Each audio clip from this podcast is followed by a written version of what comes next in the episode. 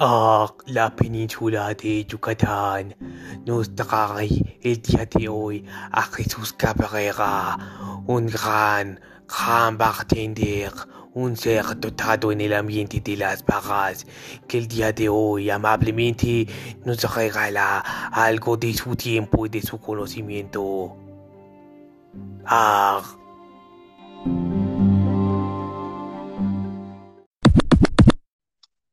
Ya está con nosotros un amor de persona, Jesús Cabrera, Chucho Mix. ¿Cómo estás, amigo mío?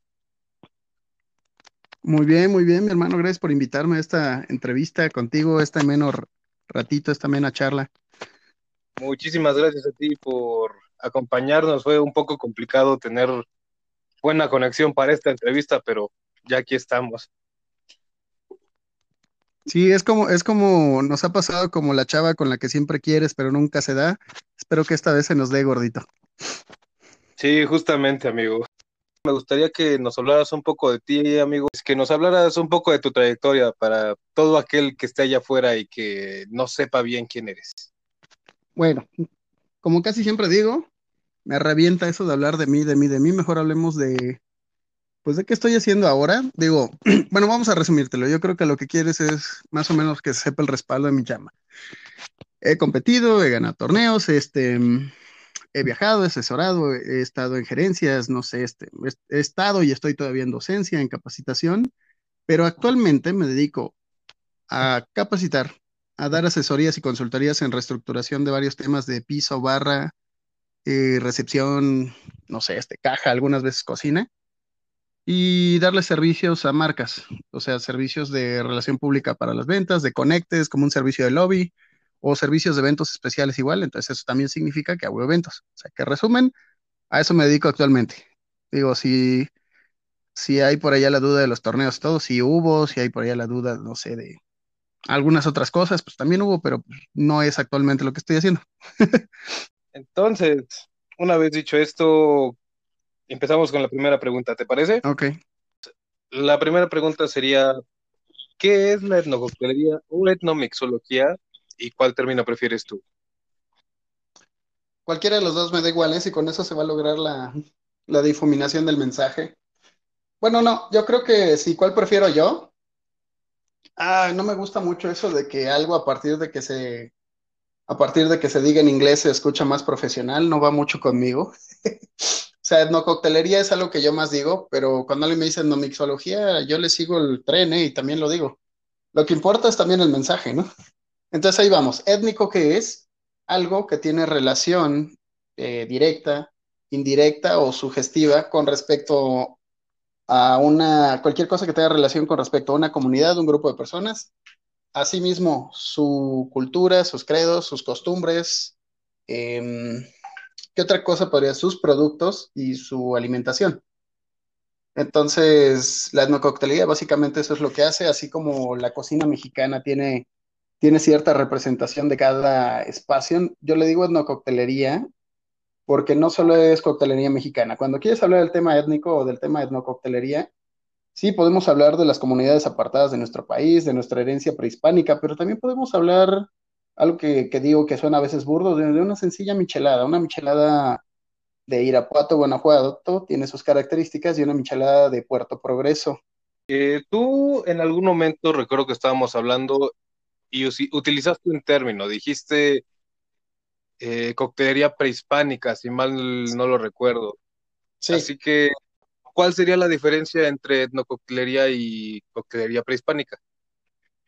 Mira, suena difícil porque tienes que tener información y estar bien, eh, bien conectado con la cultura y con la zona específica que quieres representar si quieres ser prehispánico. O sea, si quieres ser étnico, puedes hablar, supongamos que somos, y te voy a hablar de este caso, que eres guatemalteco y vas a hablar del cardamomo porque es el principal productor mundial de cardamomo. Pero si quieres ser prehispánico y dices que es un trago prehispánico porque tiene cardamomo y cítricos, estás por completo en un error, ya que alrededor de 1916, 15 por allá, es cuando el cardamomo llega a Guatemala. Es completamente inviable decir que es prehispánico. a ese tema vamos. Si vas a hablar de algo prehispánico eh, y que quieres decir que es prehispánico el formato, no estás diciendo estoy inspirado en lo prehispánico. Si dices esto es prehispánico y me lo presentas en un vaso de cristal, no tiene lógica. Si me lo presentas en oro, en piedra, madera, fibras vegetales, cuencos como las jícaras, ¿qué otra cosa podría ser? Pero bueno, cristal no, plata no, pero oro existía. Entonces ese tipo de cosas hay que ver. Si le metes cítricos, por completo deja de ser prehispánico. Si le metes azúcares, deja de ser prehispánico. Y la etnococtelería abarca más bien lo que se está consumiendo en una zona y que puede estar, puede ser una conjunción de fechas, puede ser atemporal o puede ser completamente temporal, lo que tú quieras hacer. La prehispánica te sitúa en un margen de la historia y de ahí bajas a los, a los periodos previos dentro del margen de la historia. Por lo mismo nos comentabas que trabajar en un concierto, un bar con coctelería prehispánica a veces es muy difícil, por no decir inviable. Es súper complicado.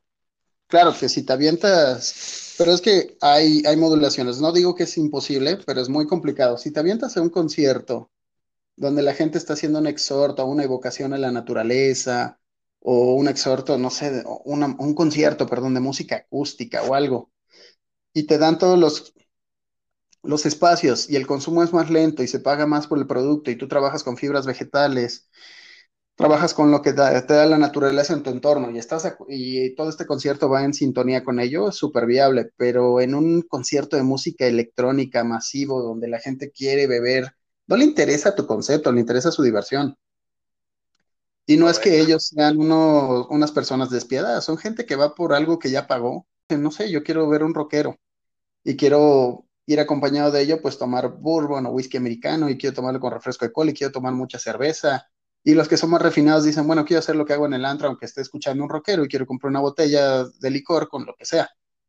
Por eso se vuelve poco viable. No es imposible, pero es poco viable. Podrías hacer un stand que diga, quieres probar el cóctel prehispánico, pero estás consciente de que no va a ser, muy probablemente no va a ser el hit de ventas. Correcto. Ahora, si lo haces en un restaurante de concepto gastronómico o arraigado en tu país, eh, con respecto a su gastronomía, uff, sí vas a tener un hit de ventas y lo puedes vender al sobreprecio que tú consideres. ¿eh? Prácticamente depende mucho del contexto en el que estemos trabajando, ¿no? Sí. Muy bien. Exacto. En este caso, continuando con la segunda pregunta, en entrevistas he escuchado mencionar que o mejor dicho, tanto a ti como a tus entrevistadores los he escuchado llamarte el precursor de la etnococtelería. Todas las veces que lo he escuchado, mismas veces que te he escuchado a ti decir que no eres el precursor y que no existe como tal uno. Exacto, es muy difícil. Eh, ¿Puedes explicarnos a qué se debe? Va, está muy sencillo. Eh, la coctelería, estamos hablando de la prehispánica, ¿no? Lo que se dijo. De la etnococtelería. ¿La qué? Etnococtelería. Ah, también esa. Tanto prehispánica como etnococtelería. Vamos a esto. Si vamos a la prehispánica, data de todas las fechas antes de los españoles, tendría yo que ser un vampiro, un inmortal o un celestial para poder haber estado ahí, testificarla y decir que yo empecé porque a nadie se le ocurrió mi idea. La étnica también, cabrón, porque, a ver, para la edad que yo tengo, y tal vez, y la primera michelada yo habré tenido, vuelvo al tema, un tema tan sencillo y tan burdo como una michelada, esa se hizo cuando yo probablemente tenía tres años, o entre tres y ocho años habré hecho la primera michelada. El clamato, que mucha gente no lo identifica como algo que surgió en la coctelería mexicana, se crea en Mexicali en el 65 o en el 56, algo así, creo que estoy invirtiendo. La verdad soy malo para las fechas, pero sé que no es, no es ni antes de los 50 ni después de los 60 cuando se crea el clamato y luego se vuelve una marca internacional y dicen que el Bloody Caesar se creó en, en Canadá, sí, pero el, el Ojos Rojos fue el precursor y este se empezó a hacer en, en México sin haberse llamado Ojos Rojos, pero con esa combinación. Entonces, güey, estamos hablando de cosas étnicas, de qué es lo que había, o bueno, locales, no tan étnicas, no eran tan arraigadas en una ciudad, pero sí se manejó, en su primer intento el clamato nace con jugo de ostión o caldo de ostión, yo no estaba ahí, a mí no se me ocurrió. la deformación del silk and stockings, que, son las medias de seda, que pasen de ser del tequila a hacerse con ginebra en México, yo, yo no había nacido, eran las épocas de Mauricio Garcés, o el pajarete que se hacía en los campos. Es inviable que yo pueda ser el precursor y es inviable que alguien esté vivo ahora siendo el precursor hablando de los cócteles o las bondades que se hicieron en los brebajes locales hace más de 500 años. Es, no, tiene, no tiene lógica. Por eso digo que no hay un precursor, o sea, no hay un precursor vivo, pero sí hay voceros, eso es diferente. Y tampoco puedes decir que fuiste de los primeros voceros. El primer vocero fue, no sé, tu abuelita enseñándote a hacer un agua de barranca en, en ay, ¿cómo se llama? Híjole, ah, en Tlaxcala. Entonces, güey, y fue la primera abuelita que lo hizo, pero tal vez esa abuelita, su precursor fue aquel que le enseñó a manejar el cacao, aquel que le empezó a decir, ¿cómo se le ocurre a alguien meterle habas a un brebaje? Entonces, se vuelve complicado que exista todavía el, el precursor de esto. Y el primer vocero también. Sabes, yo pensaba que esta pregunta me iba a dar a mí espacio para hacerte otra, que iba a poder derivar alguna pregunta de esta, pero creo que lo resumiste todo muy bien. y, incluso perfectamente lógico. Es, es, es algo que la gente no piensa hasta que no se lo plantas así. Claro. La siguiente pregunta es mucho más específica. A ver. Y es, eh, en Perú, no voy a decir nombres, pero hay un restaurante muy famoso que ofrece un menú de altura. Ah, caray, ok. ellos le llaman hacia su concepto. Eh, bueno, esto, esto lo hacen porque tienen un centro de investigación independiente al restaurante, en el que los miembros salen dos o tres días a buscar ingredientes en los Andes y Amazonia peruana. Dentro de estos viajes muchas veces se dan cuenta de que el mismo ingrediente a diferentes alturas cambia de aspecto y de sabor, ah, dependiendo justo de la altura. La pregunta es, dentro de toda tu investigación, ¿tú has logrado em, notar estos cambios de aspecto y sabor en ingredientes, en el mismo ingrediente a diferentes alturas? Em, sí, no necesitas hacer una super investigación, ¿eh? ¿Cómo lo podríamos ejemplificar? Es más, no solo es alturas, es un tema de geografía y microclimas, porque la piedra va cambiando, eh, la, la, vegetación que hay, ¿cómo lo vamos a ver? Lo podemos ver desde nuestra trinchera propia de bartenders. Un tequila de los altos no es lo mismo que un tequila que no es de los altos. Eh, los agaves silvestres, no solo por territorio, sino también por altura, tienen ciertos sabores porque varía la pluviometría, la mineralidad, el tipo de plantas que se están dando con ellos. El tipo de fauna tiene mucho que ver porque en unas hay heces fecales de mapache, en otra hay de tejón. Sí, sigue generando variables. La prueba de ello es que cuando tomas un mezcal, no sé, de Sola de Vega, y luego te pruebas otro mezcal del mismo Sola de Vega o lo mismo en Santiago Matatlán, encuentras diferencias, pero también obviamente está el método, la fermentación, si es de un agave em, silvestre o no, pero cuando agarras la mayor cantidad de similitudes, suponiendo eh, entre, entre un padre y un hijo que tienen la misma destilería, puedes encontrar pequeños cambios. Y si ellos dicen que respetaron la receta, o vámonos más sencillo, el mismo maestro mezcalero Eventualmente su receta es lo más similar posible, pero hay variables y eso puede tener mucho que ver la altura, la, pluviometría, los climas a los que fue afectado y también el, eh, también el territorio. Si lo agarraron de un, no sé, unos kilómetros a la izquierda y otros kilómetros a la derecha y un poquito más arriba, van a haber variables. ¿Qué plantas lo, lo generan más? Yo creo, por ejemplo, que en Perú las patatas o las papas sí lo generan porque se nutren directamente de la tierra, entonces la altura y la cantidad de pluviometría varía mucho según la altura. Eh, conservan más, más humedad las, las tierras bajas que las tierras altas, entonces la planta se estresa de manera diferente. Tienen mayor o menor exposición al sol las tierras altas que las bajas, así como al clima, entonces la planta se estresa diferente. Eso también. Lo podemos ver en los mismos humanos cuando se creó la leyenda de que los nobles eran de sangre azul era porque algunas personas de los altos y de los, ah, no me acuerdo si eran los, los altos de Escocia o algo por el estilo, la verdad te estaría mintiendo de qué parte eran. Cuando ellos bajaban su piel era tan blanca que se podían notar las venas, porque tenían carencia de vitamina E gracias a la, a la exposición al sol, el frío, entonces ellos tenían unas características que, el, que la gente de las tierras bajas no tenían. También tiene algo que ver la, la alimentación, que en el caso de la planta, la, alimentación es la mineralidad, la pluviometría y las horas sol. Wow. Ese es en resumen lo que sucede. Solo que obviamente el restaurante que hablas que está haciendo esa investigación, ellos se han hecho unos especialistas tal vez en, tal vez en determinados territorios donde dicen la orografía o el territorio cambia demasiado de aquí a aquí, además de la altura, vamos a buscar. O puede ser que los microclimas generan ligeros cambios que se pueden considerar un poco más intensos que en otros lugares, y también por eso te vas hacia arriba y dices, pues vamos a trabajar. Ejemplo, un posh, un posh de los altos o de la parte más alta de Chamula tiende a tener más notas a mantequilla porque la fermentación pues, es un poquito más lenta por el frío y menos notas lácticas un posh de más por abajo. Em, continuamos con la siguiente pregunta, que sería específicamente en la Ciudad de México, podemos encontrar algún ingrediente que crezca de forma silvestre y me refiero a que si yo salgo a las calles de la Ciudad de México, porque yo sé que en la periferia voy a encontrarme muchos nopales y a lo mejor tejocotes y nísperos y chalalala, pero en la Ciudad de México, en nuestras calles, ¿crece algún ingrediente de forma silvestre que podamos usar en nuestras barras? Y si es así, ¿tú lo has utilizado?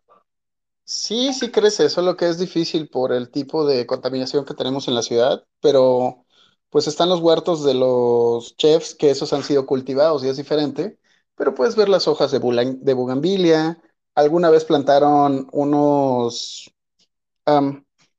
esas, esas palmeras o cocoteros que generan nísperos que ahora ya se dan por reproducción.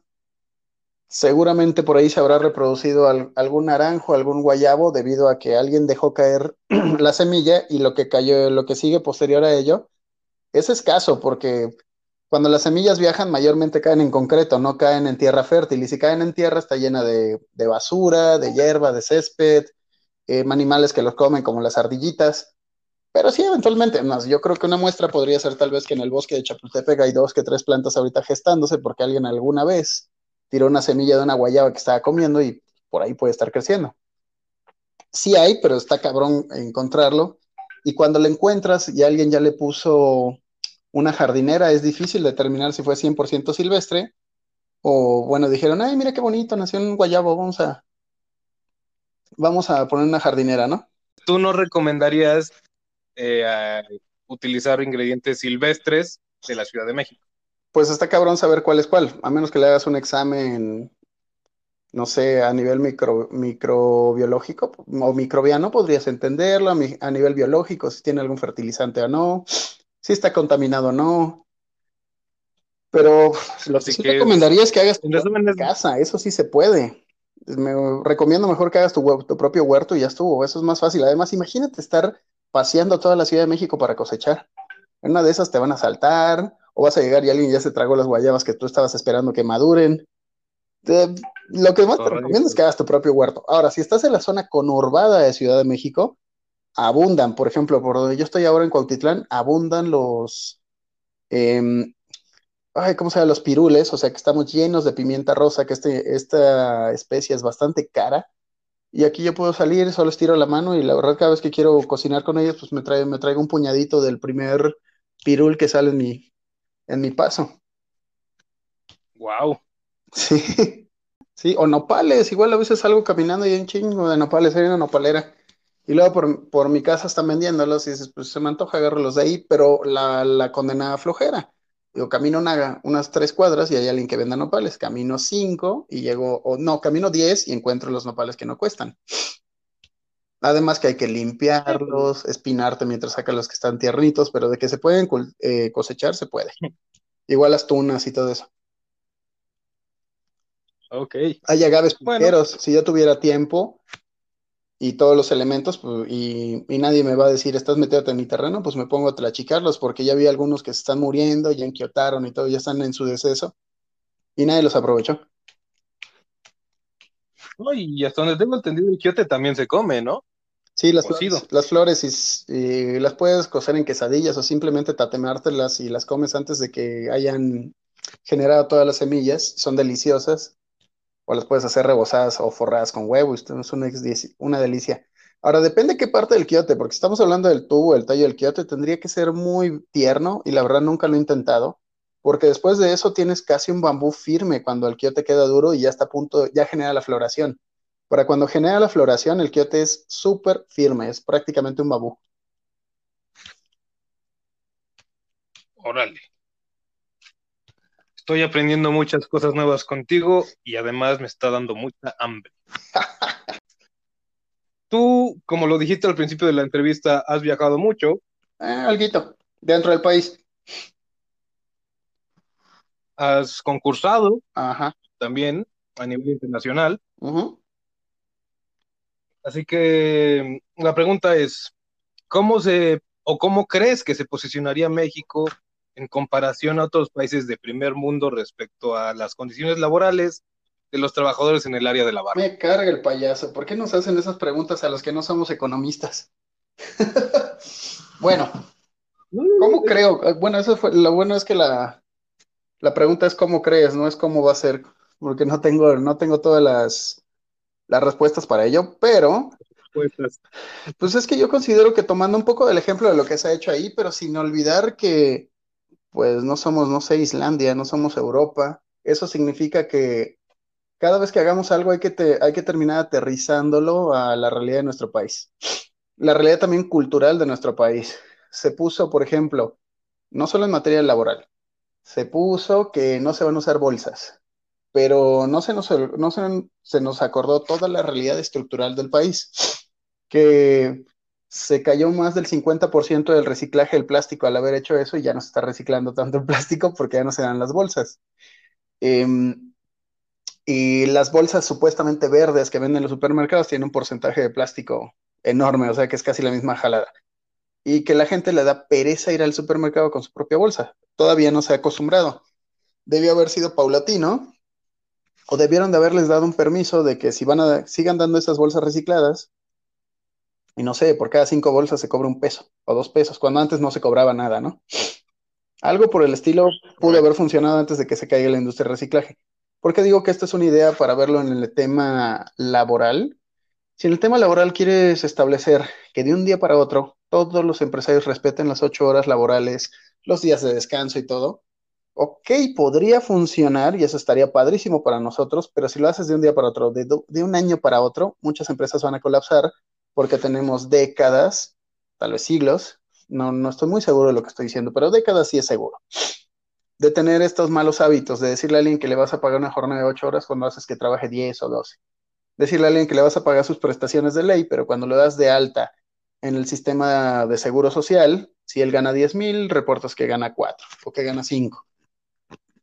Entonces es una cosa a la vez. Y para que tal vez esta pueda ser mi, mi posible respuesta si yo tuviera el poder de hacerlo, es que cada cambio tiene que ser chiquito pero realista, pequeño y consecutivo. O sea, cada semestre o cada año un cambio que da el avance y tal vez en una década o un poquito más alcancemos las mejores condiciones. De jalón se, se, van a, se van a generar cosas que logren el colapso. Lo que sí es importante sería una a la vez de nuevo, pero sobre prioridades. O sea, priorizar, por ejemplo, el pago de, horas extra, ser más estricto con ello, mejorar las condiciones y la capacidad de respuesta, que esto va a llevar mucho tiempo por las malas costumbres que tiene la ley, la capacidad de respuesta cuando hay em, injusticias laborales, cuando se pagan las horas extra, cuando te agarran las propinas. Eso sí se puede hacer porque ya hay estructura para hacerlo, por ahí sí se puede atacar. Ahora, meterle toda la materia laboral que se necesita o hacer que se cumpla la ley que se debería estar cumpliendo de una manera tan abrupta para los empresarios va a colapsar, pero sí paulatinamente, pu, pu, ir apretando tornillos y después de 5 a 10 años ya tener, para, voy a recapitular todo lo que digo. Para empezar, hacer que se cumpla lo que diga nuestra ley federal de trabajo antes de empezar a pensar en otras leyes. ok. sí. Resumido. Sí, ya en resumen, primero que se haga lo que dice la ley y ya luego hablamos y metemos otras cosas más utópicas. Puedes meter, el papel va a soportar lo que tú le pongas, ahora que se cumpla, es un tema muy diverso. Ok, sabes, nada más que cosas más utópicas es como, y sabes, es que no es utópico, es pues es lo que es, es lo que debería de ser, como las jornadas de ocho horas, por ejemplo. Por eso, es que vamos a eso. Yo no conozco la ley significa que se cumplen las jornadas de ocho horas y las, y las horas extra. Ahora, ¿cuál es lo utópico? Dentro de nuestras horas extra, no son utópicas, son una payasada lo que te dan de pago de horas extra, pero ni siquiera te las dan. Las prestaciones de ley que se tienen que cumplir no son las superprestaciones de ley como en otras naciones, o el superpago salarial como en otras naciones, que, que un pago salarial es más competitivo en muchos otros países, a diferencia de un país como el nuestro. Pero para empezar necesitamos hacer que se cumpla todo eso y ya después seguir peleando por la mejora salarial. Perfecto, me parece bastante centrado y concreto. Y bueno, la última pregunta sería, ¿qué es la MXBG y qué es lo que está haciendo? Tenía jiribilla. No, bueno, ¿qué es la MXBG? Es Gremio de Bartenders de México, solamente que como... Y ya sabes que a mí eso de, de hablar en inglés para que algo se vea profesional no va mucho conmigo, pero sí tengo que entender que las redes sociales impactan en ese nivel y si subimos algo en Instagram, que me costó un poquito de trabajo entenderlo, eh, pues alguien cuando vea eso y, es, y vea Gremio de Bartenders de México, pero en inglés hay más probabilidad que lo entienda que lo entienda en español. Y dices, bueno, está bien, ¿no? Bueno, entonces, ¿es un gremio o es algo que se está haciendo para el gremio? La principal, ¿cómo se dice? La, principal encomienda que tenemos actualmente es el reparto de despensas básicas repartir apoyos en materia alimentaria a manera de vales de despensa, despensas físicas o tarjetas de despensa. Son las tres, son las tres maneras en las que puedes recibir el apoyo. Y te digo despensa básica porque estamos pensando en la gente que gana menos de 6 mil pesos, que tiene familia e hijos y que no tiene culpa de haber sido despedido o haber sido enviado a casa sin el goce del sueldo. Que ya sabemos que en nuestro país sobra gente que se comporta de esa manera y que bueno, no debió haber sido una sorpresa, pero sin embargo sucedió y, ay, bueno, si tienes hijos, tus hijos están padeciendo. No es lo mismo que seas un hombre soltero, incluso que gane 3 mil pesos al mes, o mujer soltera, y que ganes de o 6 mil o 4 mil al mes, y que tú digas, bueno, hoy no como, mañana y voy racionando mi comida. No puedes hacer lo mismo con los chicos, no puedes hacer lo mismo con los niños, no te puedes salir a arriesgar a ir a, no sé, decir, pues voy a estar trabajando por, por toda la ciudad o caminando a ver cómo consigo dinero. En una de esas te contagias, llegas y contagias a tus hijos. Por eso es la, prioridad del riesgo sobre esto.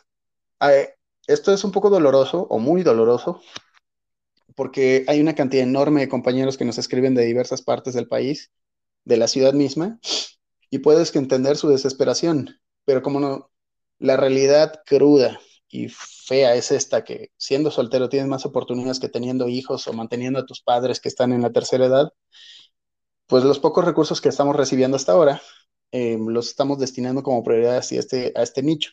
No es que los demás no estén en emergencia, pero tienen un poquito más de posibilidades de lo que los tiene alguien con familia. Cuando se acabe por completo todo eso, y eso de que estamos mandando a algunas otras ciudades, cuando acabemos eso es cuando vamos a, volver, a voltear a ver a gente de 6 mil pesos en adelante o de 6 mil pesos para abajo que pueda ser soltera. Recuerdo que también en otra entrevista o en un live, no recuerdo bien cuál de los dos fue, estabas diciendo, comentando que en estos tiempos es mucho más fácil que te despidan siendo parte del personal de una barra. Porque son pocas personas. Sí, y porque te puedes ahorrar un sueldo y que porque ahora también el empresario puede decir que no tenía otras opciones más que esas. Hay muchas cosas por las cuales puedes sacarlas. Eh, hay también, cuando todo esto termine, la ley va a estar tan saturada de trabajo que para que tu caso sea atendido va a tardar en realidad. Y muchos de nosotros que somos impacientes vamos a abandonar el tema, ¿no? Vamos a decir, bueno, pues ya que ya tengo empleo, ya estoy ganando, que se friegue aquel empresario que me fregó y ya estuvo. Entonces sí hay que ser un poquito más asertivos, aguantar un poco. Además también tirar abajo, tumbar a todos los centros de consumo es otro riesgo. Las fuentes de empleo se nos van a ir al catre. Tenemos, aunque nos duela, aunque sabemos que estamos en un sistema laboral hermoso en su ley, pero deficiente en su aplicación, tenemos que fomentar que los centros de consumo salgan adelante y eventualmente pelearnos en materia laboral, que eso no nos corresponde como bartender, le corresponde, nos corresponde al momento de firmar un contrato. Fuera de ello, hay que ver que los legisladores hagan su trabajo, presionar a los legisladores o generar, no sé, gremios o sindicatos más fuertes. Por ahora, la, comitiva, la encomienda es repartir ayuda alimentaria, porque muchos me han dicho, ¿y ustedes son asociación? Bueno, pretendemos en algún momento, y van a ser organismo certificador, pretendemos, pero ahora no. Que no, que no se confunda que el foco ahora es eso. Y después de esto vemos, porque va a terminar el COVID, pero no se queda ahí. Entendamos que las marcas están invirtiendo su dinero para apoyar al gremio que no tiene empleo, que no tiene centro consumo, que les va a dar respuesta económica inmediata. Están haciendo un acto de fe las marcas. Entonces, gracias a ese acto de fe, pues MXBG por lo menos tiene que corresponder con un poquito que hemos prometido entre el apoyo de redes, sugerir a los compañeros que catalonen a las marcas, mover a la base de datos que vamos a tener después de todo esto para generar dinámicas y beneficiar al benefactor. Y de ello sea un ganar-ganar. El chiste no es en este momento no es hacer negocio, sino que todos ganen. Sabemos que las marcas están invirtiendo, se tienen que recuperar y alguien puede decir, bueno, es que están haciendo negocio, bueno, es que también pudieron habernos dado un quinto y lo dieron, entonces hay que respaldarles para que salgan adelante, porque cuando hay otra contingencia ya sabemos a quién voy a acudir. Y las marcas ya saben a quién van a apoyar porque les ayudaron a salir adelante después de que ellos dieron el primer apoyo. Tiene que ser un ganar-ganar. Eh, a, mí no me quedó cabida para hacerte más preguntas que las que escribí como siempre, explicaciones muy puntuales, muy completas, muy extensas. Eh, no, no, me queda nada más que agradecerte a ti y agradecerle a toda la gente que nos está escuchando. ¿Te, gustaría hacer algún comentario final? Sí, que aguantemos vara. Y aguantar vara es ser paciente, no tener decisiones locas, no por mucho que nos guste la chela, aguantémonos tantito que ahorita es un desenfrene la chela. Eh, sé que nos encanta y todo, pero es el momento en el, que, en el que se están enriqueciendo estas empresas porque igual se tienen que preparar para lo que viene, una recesión. Aguantemos la vara, aguantemos la vara con el papel, también no se la manchen con el papel de baño. o sea, todo lo que puedas evitar oh, en gasto, evítatelo. Si te lo está diciendo un gordito, he estado comiendo más cereales de lo que acostumbro comer. O sea, como carne, un pedacito de carne en la mañana o en el mediodía y lo demás que arrocito, que frijol. Y la verdad yo siento que me está yendo bien porque mi despensa me está rindiendo. Ahí voy. Entonces, ahí, ahí pueden ir muchos. Digo, va a sonar como una burla si yo digo esto y alguien con hijos me está escuchando y dice, cabrón, solo me quedan mil barros, ¿cómo le hago? Yo sé que eso podría sonar como una burla, pero entonces, más a mi favor, hay que economizar en todos los, en todos los sentidos. Apaga la luz, cabrón, que no estés usando. Yo sé que estando en cuarentena en tu casa te dan ganas de hacer otra cosa, pero apaga las luces, cierra la llave del agua, se gasta más, aunque diga a tus hijos qué obsesivo eres. Es que en serio, después de esto vienen tus deudas acarreadas y tienes que pagar con esto y nos vamos a enfrentar a una recesión. Después del COVID todavía falta el, segundo o el tercer round donde vamos a estar padeciendo con los pagos que hay que sacar adelante. Esta crisis no va a salir hasta dentro de un año. No estemos pensando que el, primero de junio o el 20 de junio ya, ya se resolvieron todos nuestros problemas, ¿no? Están empezando nuestros verdaderos problemas económicos porque ya no hay excusa para decir que no puedes pagar, ya estás trabajando. Y ahí lo tienen. Una vez más, mil, mil gracias tanto a Jesús Cabrera, Chucho Mix, como a todas las personas que nos escuchan. Yo me despido no sin antes recordarles que nos pueden escuchar en Spotify, Google Podcast, Breaker, Pocket Casts, Radio Public y la principal app y plataforma a la que estamos subiendo todos estos podcasts, a la que también pueden mandarnos todas sus dudas, comentarios, sugerencias, Anchor. Yo soy Bigote y esto es Live Cocktail.